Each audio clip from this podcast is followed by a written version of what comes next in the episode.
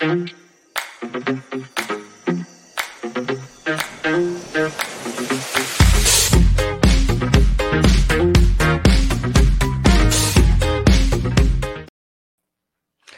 buenas tardes, muy buen viernes, eh, tarde ya de viernes, les saluda Ben Kenchin y yo tengo el gusto de estar acompañado de eh, dos mujeres muy inteligentes, muy, eh, a ver, propositivas y vamos a abordar un tema que lo anunciamos hoy por la tarde y ya habían varios comentarios y varios compartidos. Me imagino que le interesa a la gente hablar sobre qué nuevos planteamientos se pueden eh, observar o qué posibilidades tienen de surgir una nueva derecha luego de los resultados de la votación del 25 de junio. Y para discutir este tema interesante tenemos con nosotros a Marilos Chan, ella es politóloga y también está formando parte de la conformación de un grupo eh, político.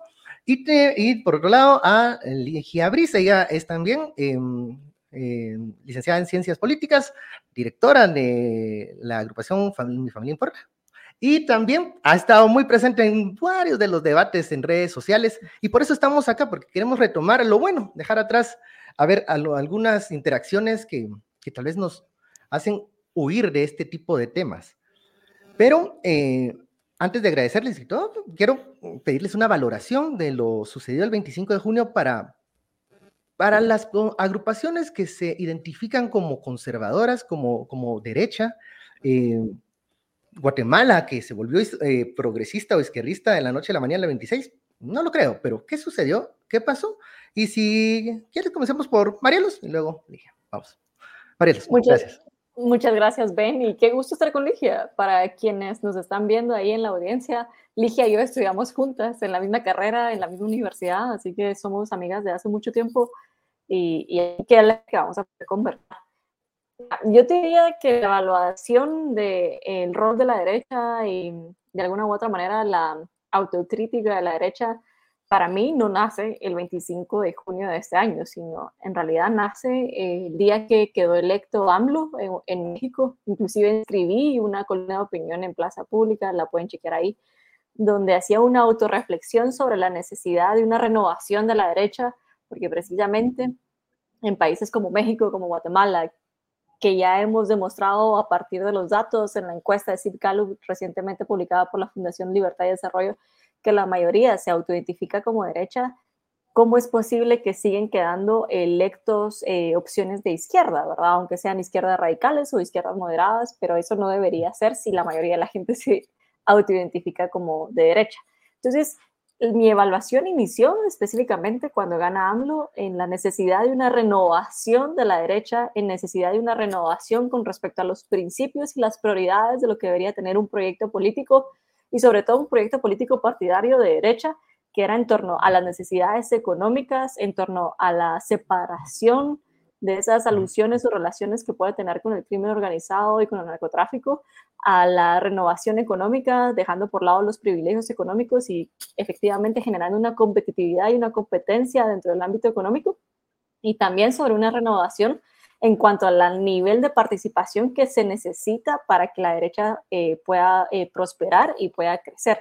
A esto me refiero con específicamente la, la participación de los jóvenes, y de los no tan jóvenes, pero también una participación que sea orgánica, que sea construida paso a paso y que no sea y que aparezca de la noche a la mañana, ¿verdad? Porque yo sé que en Guatemala eh, la gente puede asumir que construir un partido político es sencillo por el hecho de que tenemos 30 partidos políticos, o bueno, teníamos 30 partidos políticos para el 25 de julio y que ellos nacieron alrededor de seis meses.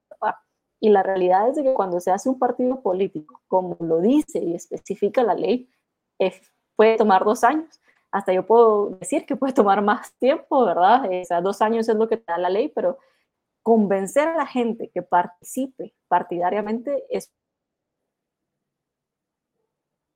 una tarea enorme,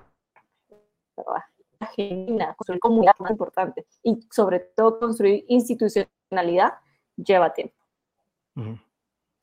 y no usar eh, atajos ni caminos que... pueden generar problemas. Yo me... Se quedó a medias el eh, Marieros, creo. Eh, continuamos con, ah, vamos con Ligia. ¿Qué, qué, elementos deberían de tener o debería plantear la, la derecha para conseguir em, identificarse con los problemas de, de, la, población, de los votantes? ¿Cuál es su opinión, Ligia? Pues mira, eh, gracias por, por, la invitación y por el espacio. Regresando a la primera pregunta, mi lectura es que también, ¿verdad? Desde que el continente se empezó a, a, tintar de rojo, nosotros que trabajamos desde sociedad civil, o yo precisamente que trabajo desde sociedad civil, pues ya la preocupación iba creciendo. Y Guatemala, eh, somos un país conservador, somos un país donde la familia es súper importante, la gastronomía también, pero bueno, de eso hablamos en otro momento, eh, la vida, entonces, ¿qué es lo que ha pasado? El voto que se vio en el 25 es un voto antisistema, no es un voto antivalores. Y eso es algo importante de notar, porque estas, aquello que Marielos ha visto cuantitativamente en estadísticas, yo lo veo cualitativamente porque trabajo directamente con la población. Y evidentemente es un voto antisistema. Entonces, lo que necesitamos, y ha sido parte de las conclusiones que yo he dado en varias entrevistas, debates y, y el nuevo podcast que tenemos, es que necesitamos una nueva derecha. Eh, ¿Qué pasa? Nosotros tenemos ahorita una, una oferta política que no está cumpliendo las expectativas de la juventud en ambos lados, la verdad. La juventud, me incluyo yo, ¿verdad? Que soy millennial, que tengo más tiempo de ser juventud, y la juventud que tiene menos tiempo de ser juventud, que iba a ser, como por ejemplo mis alumnos de la universidad, la primera vez que iban a votar. Entonces, ¿qué elementos veo yo importantes para la nueva derecha? Primero, creo que se necesita una defensa y protección completa y absoluta desde un punto de vista antropológico del ser humano en todas sus etapas, independientemente de su sexo, de su raza, de su religión, de su edad, pero sí necesitamos eh, una defensa antropológica del ser humano, porque muchas propuestas han perdido la identidad, son post-identitarias, y cada vez más el ser humano es menos valioso, eh, se tienen que poner más etiquetas para tener más privilegios y lamentablemente se nos olvida que los seres humanos tenemos una dignidad intrínseca por el simple hecho de ser ser humanos. Creo también firmemente que la nueva derecha en Guatemala tiene que representar los valores y la moral de la sociedad, porque pues hay una brújula moral que es muy obvia y que todos podemos verla, escucharla y necesita, pues evidentemente si va a ser la representación de la población, necesita representar la moral pública. Eh, creo que se tiene que enfocar en los verdaderos derechos humanos. Ya basta de estar creando nuevos derechos humanos de quinta, séptima, octava generación. Lo que necesitamos es regresar a las bases. Los derechos humanos se reconocen, no se crean. Y no hemos ni siquiera garantizado los derechos humanos eh, primarios, básicos, de los cuales pueden emanar los siguientes derechos. Entonces es importante regresar a las bases. Creo que le hace falta también un poco de sentido social, pero un sentido social que no sea asistencialista ni estatista, porque entonces en ese caso nos pasamos a una izquierda eh, asistencialista. O, a los mercaderes de la justicia social, ¿verdad? que, podría ser también el lado progresista, pero sí necesitamos un fuerte sentido social que quizás ha sido la parte que más mueve a la juventud y que no, la derecha no ha logrado em, apoyar, ¿no? No ha, no ha, logrado dar una oferta satisfactoria. Entonces, un sentido eh, social con miras a una sostenibilidad, es decir, no venir y tratar de mantener a las personas durante cuatro años con pequeños parches de ayuda, sino apoyarlos a que tengamos oportunidad, a que salgamos de la desnutrición. ¿Cuántos millones de quetzales han invertido los gobiernos para la desnutrición y no hay modo que salgamos a la desnutrición? ¿Cuántos millones de, dólares han venido a través de ayuda internacional y que se ejecutan a través de ONGs locales y tampoco han logrado erradicar la desnutrición? Entonces sí necesitamos un sentido social, pero efectivo. Eh, obviamente que esté basada en la libertad, que defienda la libertad. Esto estamos hablando de libertad individual o personal, la libertad de expresión, la objeción de conciencia. Eh, que interpreten los derechos como no obstaculizar o no impedir acceder a ese derecho, ¿no? No como eh, el Estado tiene la obligación de brindarme eh, ciertos elementos, por ejemplo, tú tienes libertad de expresión con este canal que tienes, pero el Estado no tiene obligación de darte a ti la computadora, los audífonos, el micrófono, me explico.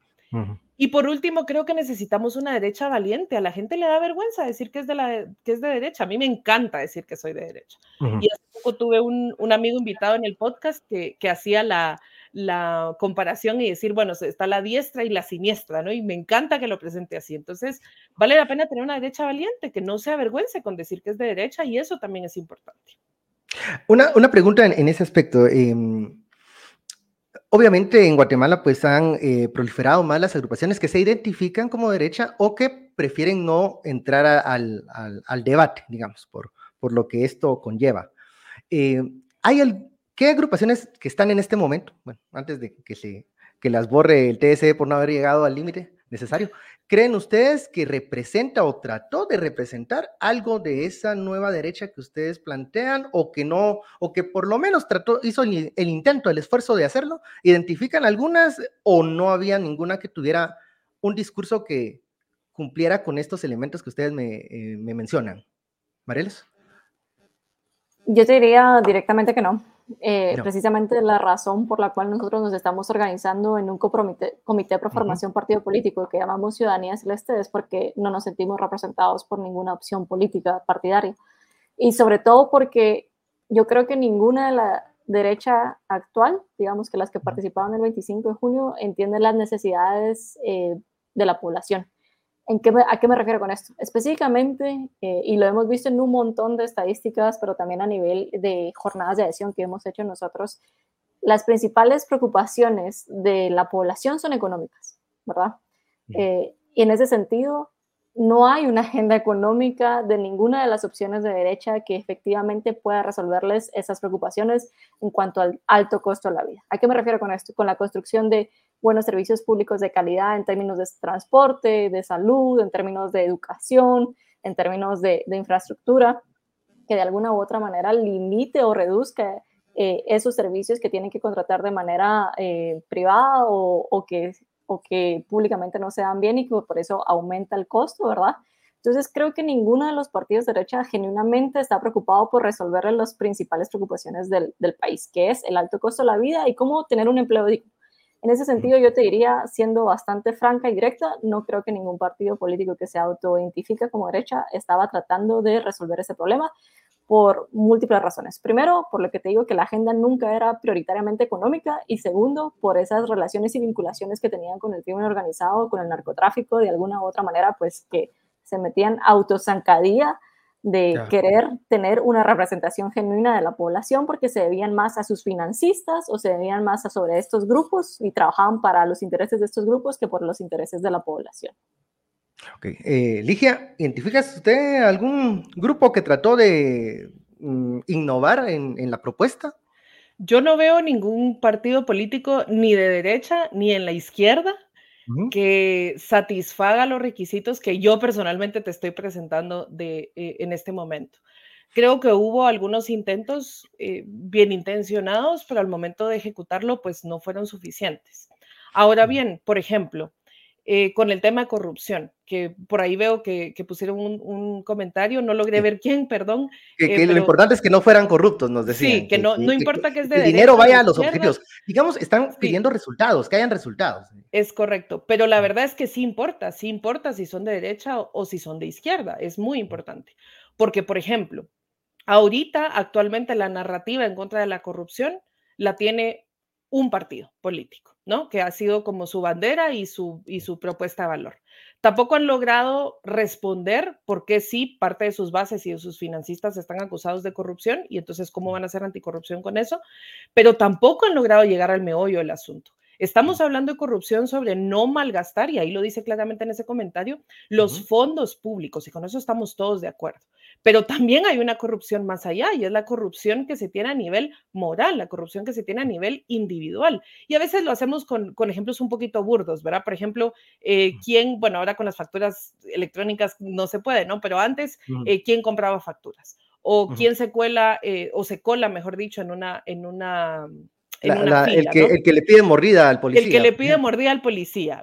Son pequeñas cosas, pero también a nivel moral, eh, la agenda progresista trae mucha corrupción a nivel moral. Es decir, estamos hablando sobre no malgastar fondos, lo cual está bien, pero también tienen una agenda internacional y fondos internacionales que buscan eh, alimentar el sistema, o no, no, sé si es un sistema, pero la agenda que quiere hacer corrupto y que quiere em, socavar la moral pública. Entonces, cuando estamos hablando de corrupción, hablemos de corrupción como un tema holístico y eso es algo importante, porque si una persona no es congruente desde su vida privada, va a ser muy difícil que, al momento de llegar al poder no lo haga, ¿no? Y otro tema más que olvidé decirte y es que, em, por ejemplo, les digo, importa la derecha y la izquierda. Y es que pasa que la izquierda, y bueno, eso es algo que quizás alguien, hay personas que libremente estarán de acuerdo, pero yo como, como nueva derecha quisiera identificarme así,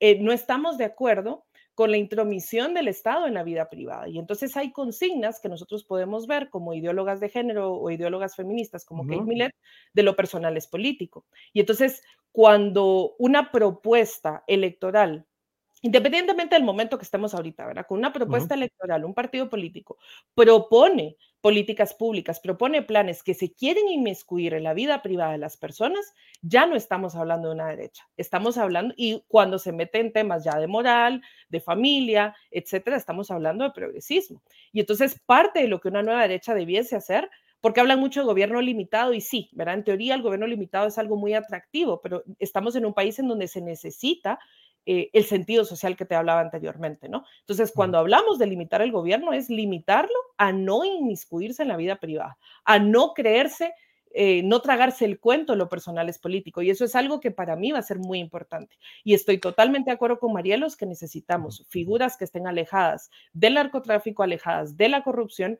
Eh, no necesariamente es algo malo haber participado en política. En Estados Unidos la carrera política es muy reconocida, ¿no? Y, por qué en otras profesiones como arquitectura, como medicina, como ingeniería, pedimos cada vez más y más maestrías, más y más especialidades y por qué no lo hacemos lo mismo con los políticos, ¿no? A mí me encantaría ver abogados, politólogos que tengan maestrías en políticas públicas, etcétera, etcétera, que, que vengan a traer su conocimiento profesional al servicio porque esos son servidores públicos al servicio del pueblo. Entonces sí que debemos pedir eh, una especie de meritocracia y profesionalismo a aquellos que nos van a dirigir. A ver, em, cuando, cuando mencionan que, la nueva derecha el planteamiento de la nueva derecha debe eh, tener, eh, debe como marcar un límite en las cosas que se van a defender, con quienes se va a coexistir. Em, cuando estamos en un sistema de partidos políticos donde predominan clanes, predominan eh, la influencia del cacique.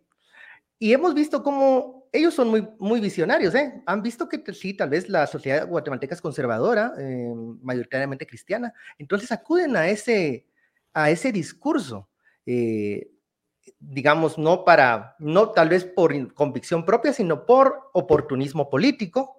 Y en tales casos vemos a alcaldes, diputados que eh, aunque estén defendiendo la vida y la familia, pareciera que su testimonio de vida es todo lo contrario. Entonces, están utilizando ese discurso, esa narrativa para enfrentar y no siento que tanto para defender o para garantizar valores.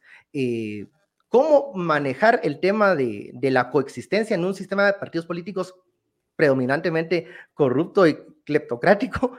Si quieren plantearse como algo que sí quiere ser la derecha, pero que no va a continuar con las prácticas ya establecidas. ¿Quién comienza? María, vamos, en, el orden ahorita. Sí, vamos en el orden, está bien. Mira, y, sí, y qué bueno que lo mencionaste, Ben. Yo creo que el gran problema, precisamente, y tal vez no hemos tenido la oportunidad de hablarlo con Ligia directamente en nuestros espacios personales y sociales, es eh, la instrumentalización de eh, esos principios que la mayoría de la población guatemalteca comparte por parte de políticos que a nivel personal e individual no necesariamente eh, los viven, ¿verdad?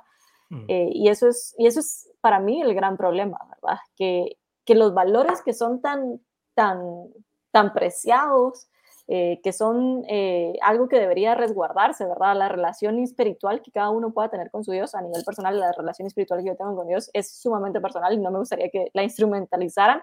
Eh, que hayan políticos que la instrumentalicen precisamente para obtener más votos, ¿verdad? Pero que sabemos que sus decisiones políticas, que su actuar político, ni siquiera estamos hablando del nivel personal, pero digamos todo lo público y político que hacen, no necesariamente ayuda a que esos valores se sostengan, ¿verdad? Porque yo, una de las cosas que he platicado y, que quisiera compartirles acá también, que a mí me parece que la migración es, por ejemplo, una de las grandes, eh, eh, como que distorsiona eh, el núcleo familiar, ¿verdad? Y lo, y lo destruye porque si hay gente que se ve en la necesidad de emigrar a otro país por eh, que quiere va a tener un mejor futuro o porque cree que va a tener mejores oportunidades económicas, eh, necesita salir del país, eso estamos destruyendo la familia porque abandona su familia, abandona su hogar y arriesga su vida y se endeuda precisamente para conseguir eh, otra vida mejor y que pueda sostener a la familia que ya tiene aquí en Guatemala.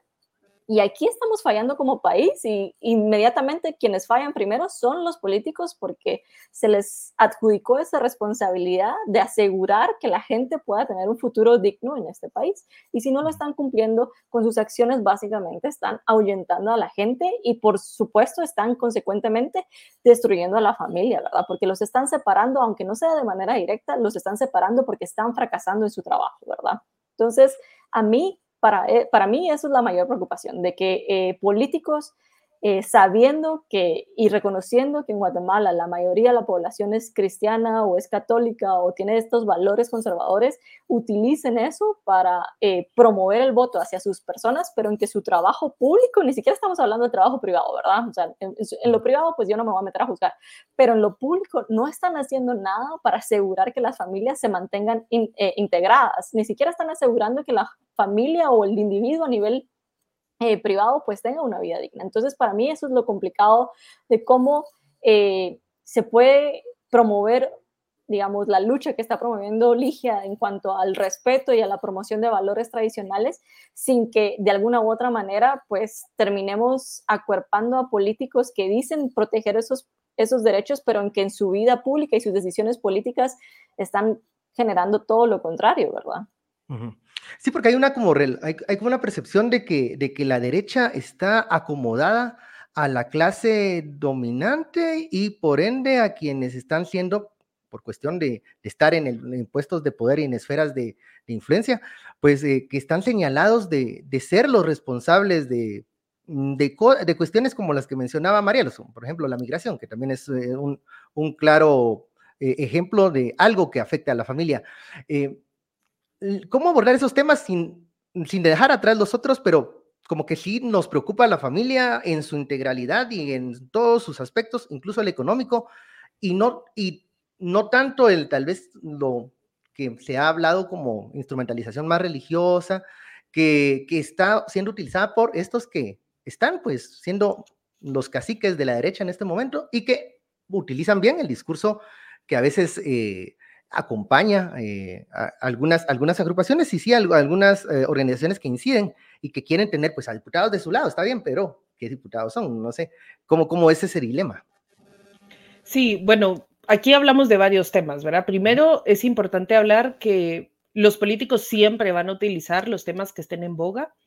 Eh, la defensa de la vida y la familia no es necesariamente una convicción religiosa, es una convicción biológica, científica, antropológica, filosófica, eh, que tiene cabida en distintas religiones y a veces hay personas que no profesan una religión, pero que de cualquier forma defienden la vida y la familia. Eso es por su lado. Segundo, yo creo que no vamos a poder evitar que los políticos utilicen eh, medidas populistas, especialmente con los temas que están más en boga. Creo que sí podemos hacer cosas desde el sistema para eh, tener un, filtro adecuado, ¿no? Por ejemplo, mi, mi, opinión es que hay muy pocos contados con los dedos de la mano y me sobran bastantes partidos políticos formales. La mayoría son vehículos electorales actualmente. Si nosotros tuviésemos que yo ahí no coincido con Marielos, pero tal vez como yo no estoy en, una, una, en un comité pro formación, no he vivido los suplicios ¿no? de la ley electoral de partidos políticos, pero desde mi punto de vista de asociación civil, yo creo que los requisitos para formar un partido político están muy bajos, la barda está muy baja. Entonces, constantemente tenemos vehículos electorales que van apareciendo, desapareciendo, apareciendo, desapareciendo. Y entonces se centran, como tú bien dices, en, un cacique, ¿no? En una figura central. No importa con quién llegue, eh, ellos piden jalón un partido político y llegan, ¿no? Mm. Si nosotros si nosotros requiriéramos em, mayores, no sé, puede ser firmas, puede ser Em, una ideología, unos valores, porque entonces un partido político formal... formación de cuadros dentro de los partidos, digamos, que se fomentara Podría ser formación de cuadros, pero desde las bases. Si nosotros vamos a Giovanni Sartori, por ejemplo, cómo definía los partidos políticos, cuáles eran los requisitos que él veía, podremos ver entonces que si un político o un candidato está representando a un partido político formal que ya tiene sus bases, que ya tiene sus principios, que ya tiene un plan y está dando un discurso distinto, uno puede identificar muy bien la demagogia. Pero si todos hablan de lo primero que se les viene y un día dicen azul, otro día dicen rojo y otro día dicen negro, eso entonces recae en la responsabilidad de sociedad civil. Y creo que la nueva derecha debe también fortalecer a la sociedad civil. Porque yo trabajo en eso, nosotros hacemos incidencia nacional e internacional y vemos cómo cada vez es más difícil participar, que nos escuchen, eh, presentar propuestas, hacer correcciones, cada vez es más difícil. Entonces, ¿qué, ¿qué, qué, es lo que necesitamos? Una sociedad civil fortalecida, educada también, por supuesto, que sepa y tenga canales adecuados de comunicación con sus representantes o en su momento con los candidatos, porque la gente al final, la mayoría, se preocupan por la política una vez cada cuatro años.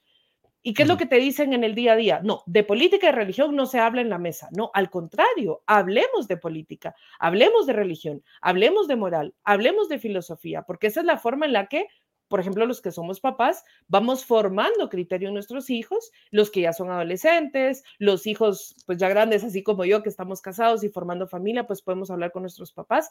Tenemos que hablar de política y si estamos enterados, si tenemos canales adecuados de comunicación, si hay pesos y contrapesos en el sistema, porque lamentablemente ahorita lo que tenemos es un sistema con incentivos perversos para robar, para la mediocridad, para no hacer nada, para shows políticos. Bueno, que los shows políticos siempre existen y son alegres. A ver, siempre, siempre, no vamos a olvidar de ellos, pero...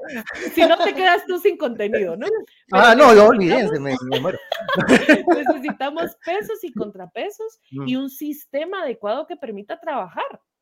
Y, y, lamentablemente no podemos hacer esos cambios desde afuera. Y por eso esfuerzos como los futuros partidos políticos que vendrán tienen que eh, proponer esos cambios porque el sistema solamente se puede cambiar desde adentro.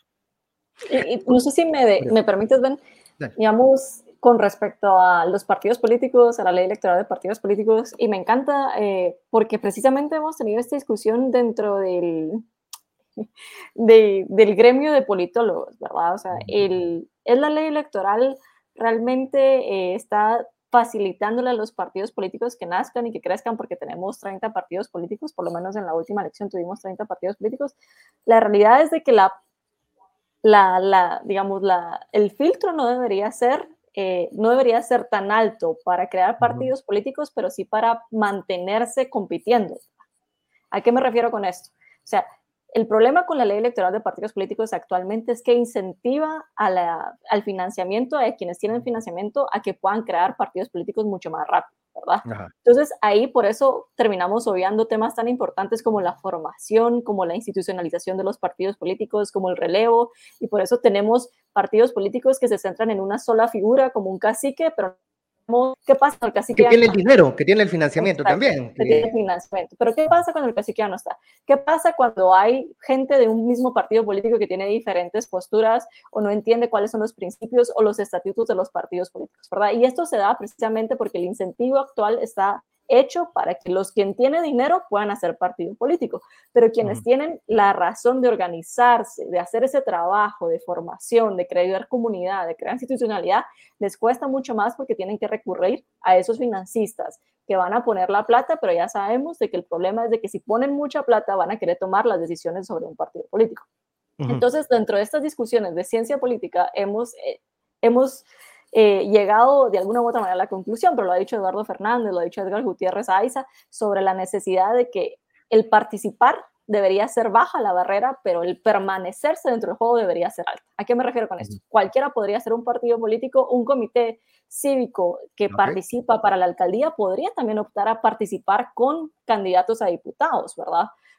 Y eso podría traernos un nuevo escenario político, pero no lo permite así la ley, ¿verdad? Sabemos que, por ejemplo, en el 2019 los comités cívicos fueron los terceros en ganar la mayoría de alcaldías a nivel nacional. O sea, el primero fue la UNE, el segundo fue UCN, perdón, el segundo fue comités cívicos y el tercero fue UCN.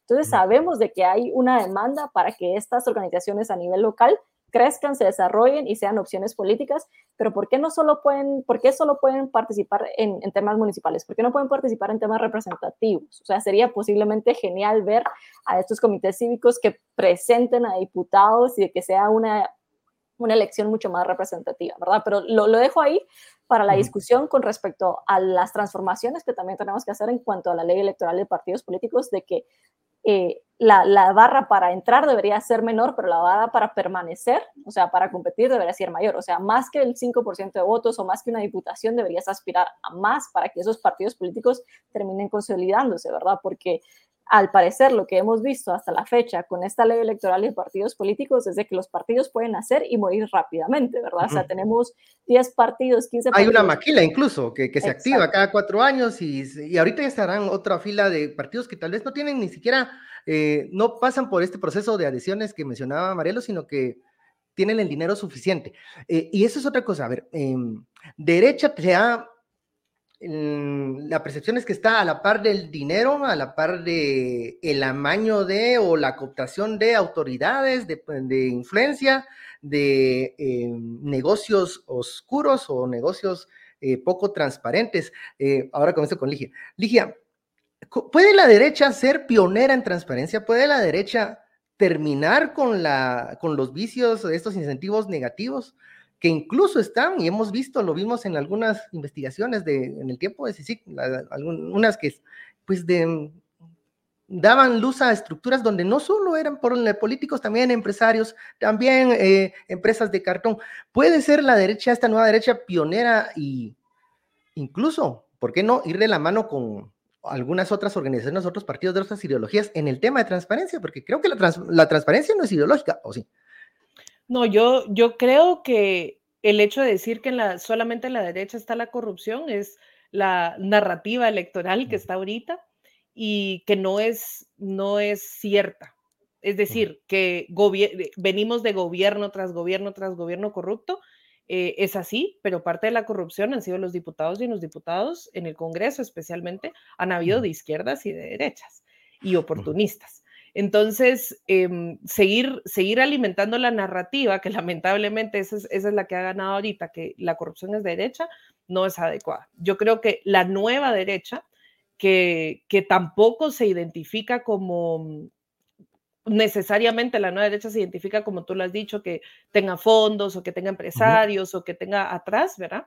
Eh, uh -huh. Sí que es necesario buscar, como te decía yo, una propuesta anticorrupción, no solamente prioritariamente anticorrupción en cuanto a manejo de fondos, porque eso es necesario. Hay teóricos que dicen, bueno, es que siempre va a haber corrupción. Pues sí, o sea, en todos lados siempre va a haber ladrones, siempre van a haber malhechores, pero no significa que un sistema como el que actualmente tenemos sea el, el que propicie esto, ¿no? O que lo facilite tanto pero también la corrupción de la moral. Eso también es importante. Entonces yo creo que en ese caso la nueva derecha es la mejor opción para abanderar esta lucha contra la transparencia. Y lo que tú planteas es algo importante. Si en las siguientes elecciones o dentro de ocho años tenemos entonces partidos nuevos con personas jóvenes, eh, con personas preparadas, eh, bueno, también personas mayores, ¿verdad? No necesariamente tienen que ser jóvenes, que uh -huh. no han tenido ninguna vinculación anterior a corrupción, a narcotráfico, pues en realidad puede ser un plan nación, independientemente de cuál sea su ideología, para poder luchar en contra de. Ahora bien, algo importante es que el, el sentido individual, el sentido moral personal es importante. Una vez tú estás dentro del sistema, tú eres parte del sistema y por lo tanto es, es, es un poquito, se tiene un poquito conflicto de intereses y, y, tienes que tener muy cimentados tus valores y muy cimentada tu vocación de servicio público para decir, bueno, ¿saben qué? Vamos a ponerle un alto a esto necesitamos eh, filtrar, descontaminar, eh, ¿no? Des desistematizar la corrupción. Y purgar, decíamos ayer con el, con el ex diputado Pablo Duarte. purgar ¿Ah? el, el sistema y entonces sí necesitas una generación que haya sido educada en valores, en moral, que evidentemente las estadísticas antropológicas y sociológicas indican que aquellos que cometen menos actos eh, de crimen, que tienen menos deserción escolar, que mienten menos, que son menos adictos, etcétera, vienen de familias que son intactas, que son estables. No estoy diciendo perfectas, estoy diciendo eh, una estructura familiar estable, una estructura uh -huh. familiar en donde el niño se pudo haber, porque esto, es, esto que estamos viendo hoy ha sido eh, la cosecha una siembra de, décadas, no es como tú dijiste, ay, el 25 era un país conservador, el 26 es un país progre, no, no, no, esto ha sido una cosecha de décadas y entonces por eso en la organización en la que yo trabajo, precisamente la carta ganadora es la familia, porque ahí es donde salen los futuros abogados, los futuros políticos, los futuros policías, las futuras arquitectas, eh, las futuras ingenieras, y entonces desde ahí tenemos que trabajar a esta generación que podría eh, pues reformar el sistema, ¿no?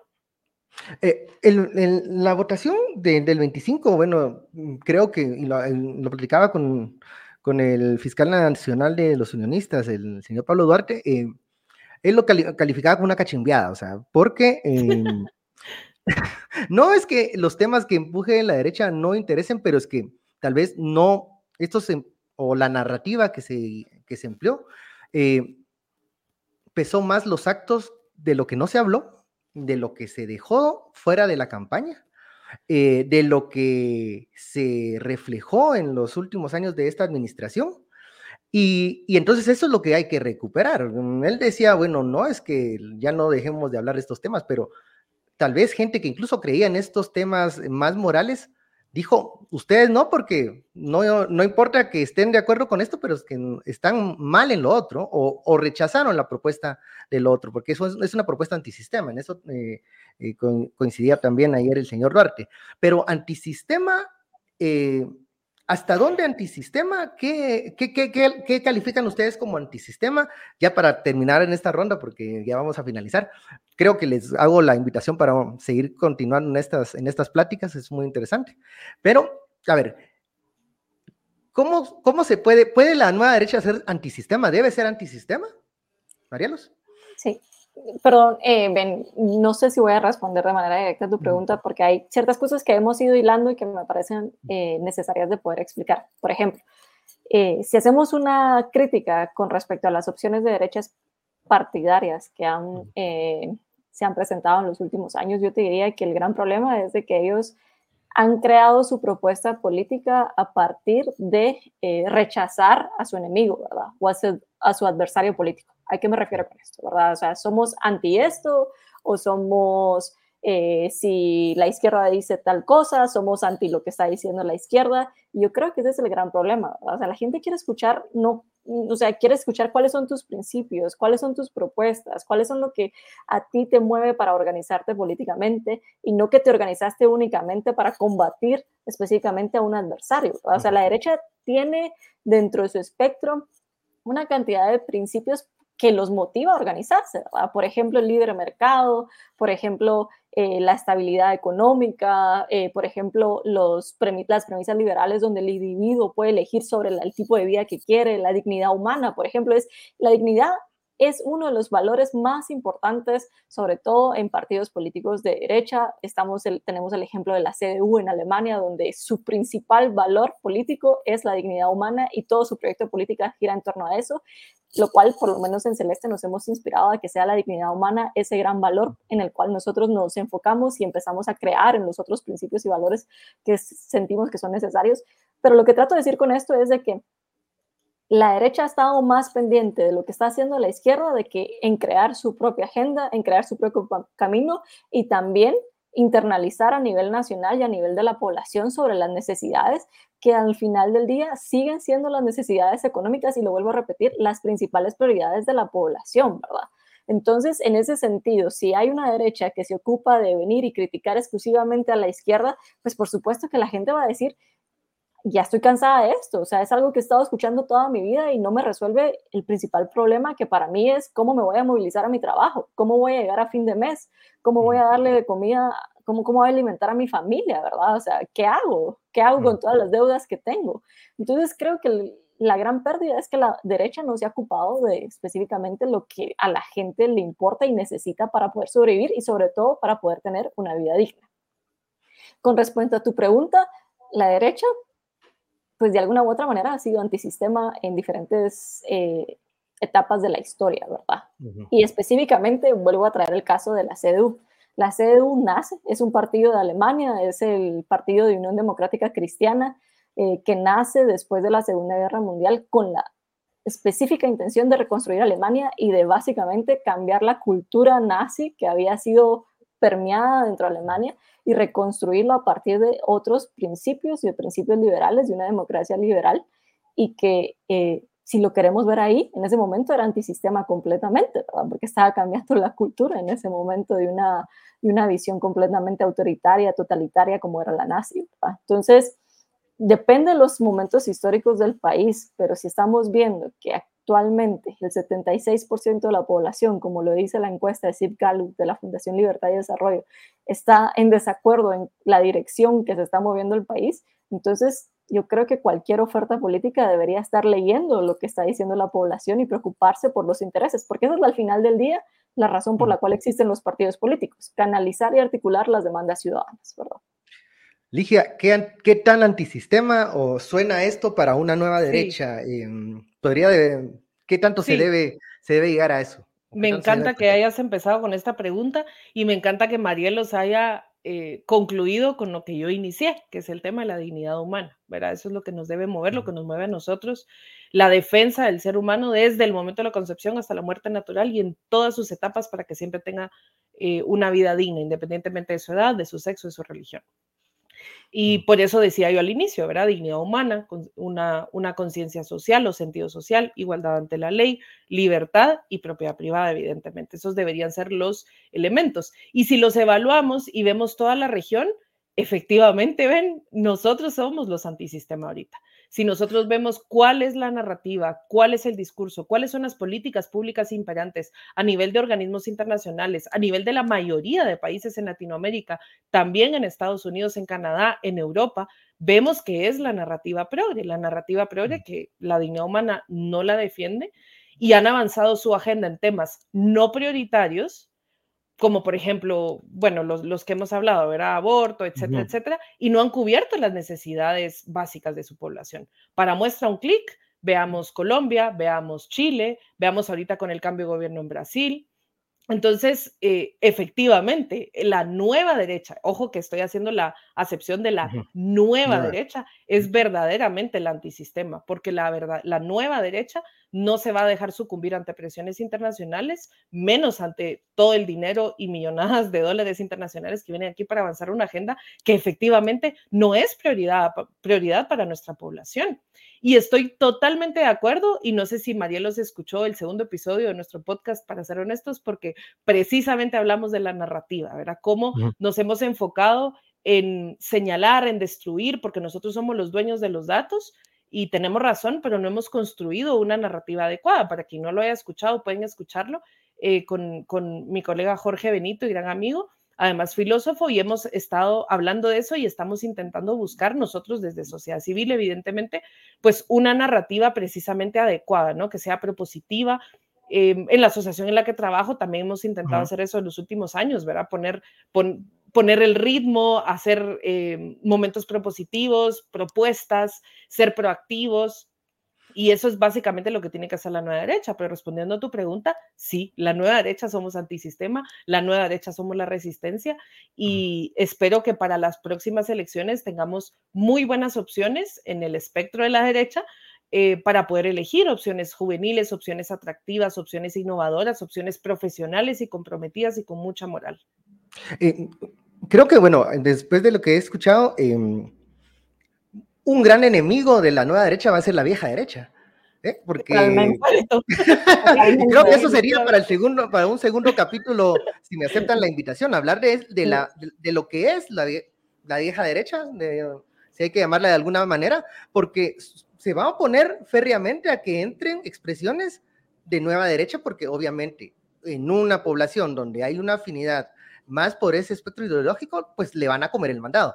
Y en el tema desde las organizaciones eh, de sociedad civil que, se expresan eh, desde la derecha, pues mm, también van a, van, a van a estar ahí para algunos apoyos estos que ya conocemos, pero tal vez eh, si uno le menciona el tema de valorar, de, de, ser, ser una persona mucho más transparente, no corruptos, yo no sé si les van a seguir abriéndole las puertas de algunos despachos que queden en, el Congreso de la República cuando les moleste que no solo se habla de esos valores, sino del, resto de valores, que también ustedes, como me dicen, hay que expresarlos. a eh, nosotros las organizaciones, dices tú. sí, o sea, bueno, nosotros... hacen énfasis en, el tema de corrupción, en el tema de, clanes familiares, nepotismo y todo eso. Mira, nosotros, nosotros que trabajamos en sociedad civil y por eso me, tomo el atrevimiento de responderte, que constantemente estamos luchando, es, es duro a nivel nacional e internacional eh, precisamente por eso, porque nosotros no nos quedamos callados, eh, tampoco nos podemos estar opinando o pronunciando absolutamente todo, pero sí que exigimos coherencia, exigimos profesionalismo y a veces es muy difícil. nosotros. estos son eh, viejos zorros, estos van a pedir, bueno, te apoyo, pero me apoyas, ¿eh? Entonces, pero fíjate que nosotros. Sí, nosotros nos hemos, nosotros que hemos hecho pues incidencia nacional, eh, sí nos hemos dado cuenta, por ejemplo, de las organizaciones internacionales que hacen incidencia aquí con dinero y nosotros haciéndolo sin dinero es bastante complicado, pero hemos logrado llegar en, ciertos momentos a la convicción de la población. Y entonces cuando ven el músculo político que tenemos en cuanto a los valores de la población y la representatividad que tenemos, eh, pues hemos logrado que nos escuchen. Pero como tú bien dices, es difícil, es complicado, especialmente cuando haces incidencia sin dinero. Em, es bastante complicado llegar a que te escuchen y por eso te decía yo que la nueva derecha debe proponer canales de comunicación abiertos, eh, pues no, no por intereses económicos, ¿verdad? Sino por el simple y llano interés de escuchar a su población. Y para también el tema en este otros temas. Adelante, Mariela. Yo lo que te diría, yo creo que también el esfuerzo es eh, separarse de la vieja derecha. O sea, no podemos ser permisivos ni, ni complacientes eh, en el sentido de que hay posiblemente banderas que ellos acuerpan para precisamente ser eh, votados electoralmente, pero también señalarlos de que todas las decisiones políticas que hacen durante cuatro años no, concuerdan con esas posturas que dicen tener durante la campaña electoral, ¿verdad? Entonces, hay varios esfuerzos, desde la creación de nuevas opciones políticas, que eso debería ser siempre bienvenido en una democracia, indiferentemente si es de derecha, si es de izquierda, si es de centro o lo que sea, eh, creo que la democracia básicamente sobrevive en, el, en, la premisa de que pueden haber opositores, pero se puede haber discusión, se puede haber argumento y se puede haber un espacio lícito, que es lo más importante, en donde pueda crecer estas diferentes opiniones políticas. Pero cuando ya hay crimen organizado, cuando hay narcotráfico de por medio, eso es lo que para mí, de verdad, definitivamente permea toda la discusión política porque estamos en una desventaja, estamos en una descompetencia. Eh, no es que no existe la palabra descompetencia, pero estamos eh, en una no competencia eh, de, de, de, que de que no, no podemos competir con, con, personas que cometen crímenes y asumirlas como actores eh, relevantes o, o, como actores que puedan ejercer algún tipo de influencia política, ¿verdad? Definitivamente debemos ser bien estrictos y bien claros en el rechazo inmediato con respecto a eso, ¿verdad? Indiferentemente de que hemos visto casos como, por ejemplo, del partido USN, que muchas veces se abanderó eh, temas eh, que tenían que ver con premisas del provida o premisas en cuanto a valores tradicionales, pero también eran un partido que se le identificaba con una ideología narco, ¿verdad? Entonces no podemos permitir que esas, esos actores sigan estando en la, en, la política. O sea, yo de verdad quisiera discutir y quisiera estar en una sociedad y en una democracia en donde personas como Ligia, que sí se nota que viven sus valores, que, que, son íntegros, pues puedan promoverlo dentro del debate político y no personas que lo utilizan únicamente y exclusivamente para ganar votos, pero que sabemos que a nivel eh, político y privado no lo viven, ¿verdad? Ah, de eso no vamos a hablar porque estamos ya en segunda vuelta y hay muchos, hay muchos ejemplos que mejor. Eh, ya se nos terminó el tiempo y mm, eh, ahí sí que les dejo la, la, pelotita de la, de la invitación para, para, un segundo momento para hablar de estos, de estos temas. Había ahí un comentario muy atinado para discutir y comentar. Mm, dice, la vieja derecha dirá que la nueva es Chaira. Ah, totalmente, totalmente. Entonces.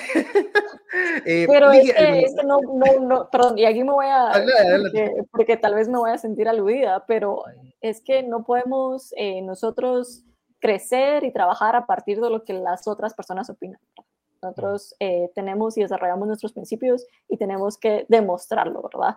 indiferentemente de que hay gente que vaya a señalar que esto no es una verdadera derecha porque no está de alguna u otra manera vinculada a la vieja derecha, eh, yo creo que aquí eh, nosotros tenemos que ser claros con los principios y vivirlos y exponerlos y formar a la gente en cuanto a eso, ¿verdad? Definitivamente quienes quieren perder sus, quienes tienen miedo a perder sus privilegios siempre van a batallar, pero eh, hay que hacer el esfuerzo para demostrar que la derecha pues también tiene opciones dignas, que también puede abanderar los temas anticorrupción, que también puede abanderar eh, los temas económicos y que eh, lo que hoy estamos viendo en las opciones políticas definitivamente no representan ninguno de los principios que por los cuales Ligia y yo en cuanto a temas de derecha nos hemos formado, ¿verdad?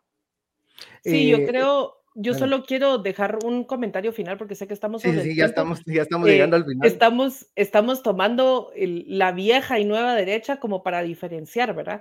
Yo creo que en Guatemala no es que tengamos una vieja derecha y que la derecha ya no sirva, sino creo que es una falsa derecha, porque la derecha eh, pues tiene ciertos principios que siempre se han defendido, pero no siempre los han defendido bien o los han presentado como una falsedad. Entonces yo creo que sería más adecuado decir falsa derecha y la nueva derecha porque sí hay que agregar algunos ingredientitos más en la receta, como el sentido social, por ejemplo. Eh, que, no es ningún pecado tener puntos que, que, coincidan no, por supuesto. o sea, esa es otra cosa que, a veces se malinterpreta. Tal vez Marielos y yo estamos muy acostumbradas a conversar porque todas nuestras clases, exámenes privados eran de debate, de discusión y entonces siempre se hizo en un ambiente muy respetuoso de escuchar a los demás y entonces eso es parte de los que no estudian ciencia política, los que no estudian derecho, eh, se acaloran mucho, ¿no? En, redes sociales hay mucho hate, te insultan, te sacan información personal y nombre, o sea, la gente está dando la vida por políticos que el día de mañana ni se van a recordar de ellos. Entonces no se trata de eso, se trata de tener espacios de discusión,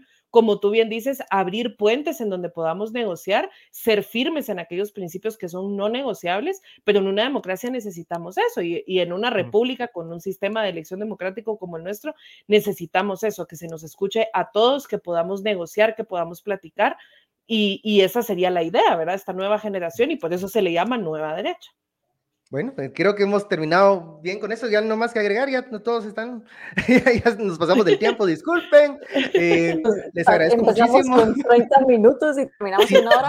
Si supiera, la, gente lo que nos costó también organizar este, esta, esta conversación, pero que vale la pena y como les digo, les reitero, les invito también para seguir hablando de este tema, cómo diferenciar lo que estábamos hablando, qué los puntos en común, las diferencias y sobre todo la discusión y cómo disentir sin volver al otro un eh, adversario, un enemigo a liquidar, sino solo otra persona que está en el juego político y en el espectro político, pues en este debate de ideas. Muchísimas gracias, Marielos Ligia, por esta platicadita de viernes y ahora pues ya, ya prometidos deuda, ya las dejo libres, no les quito más tiempo.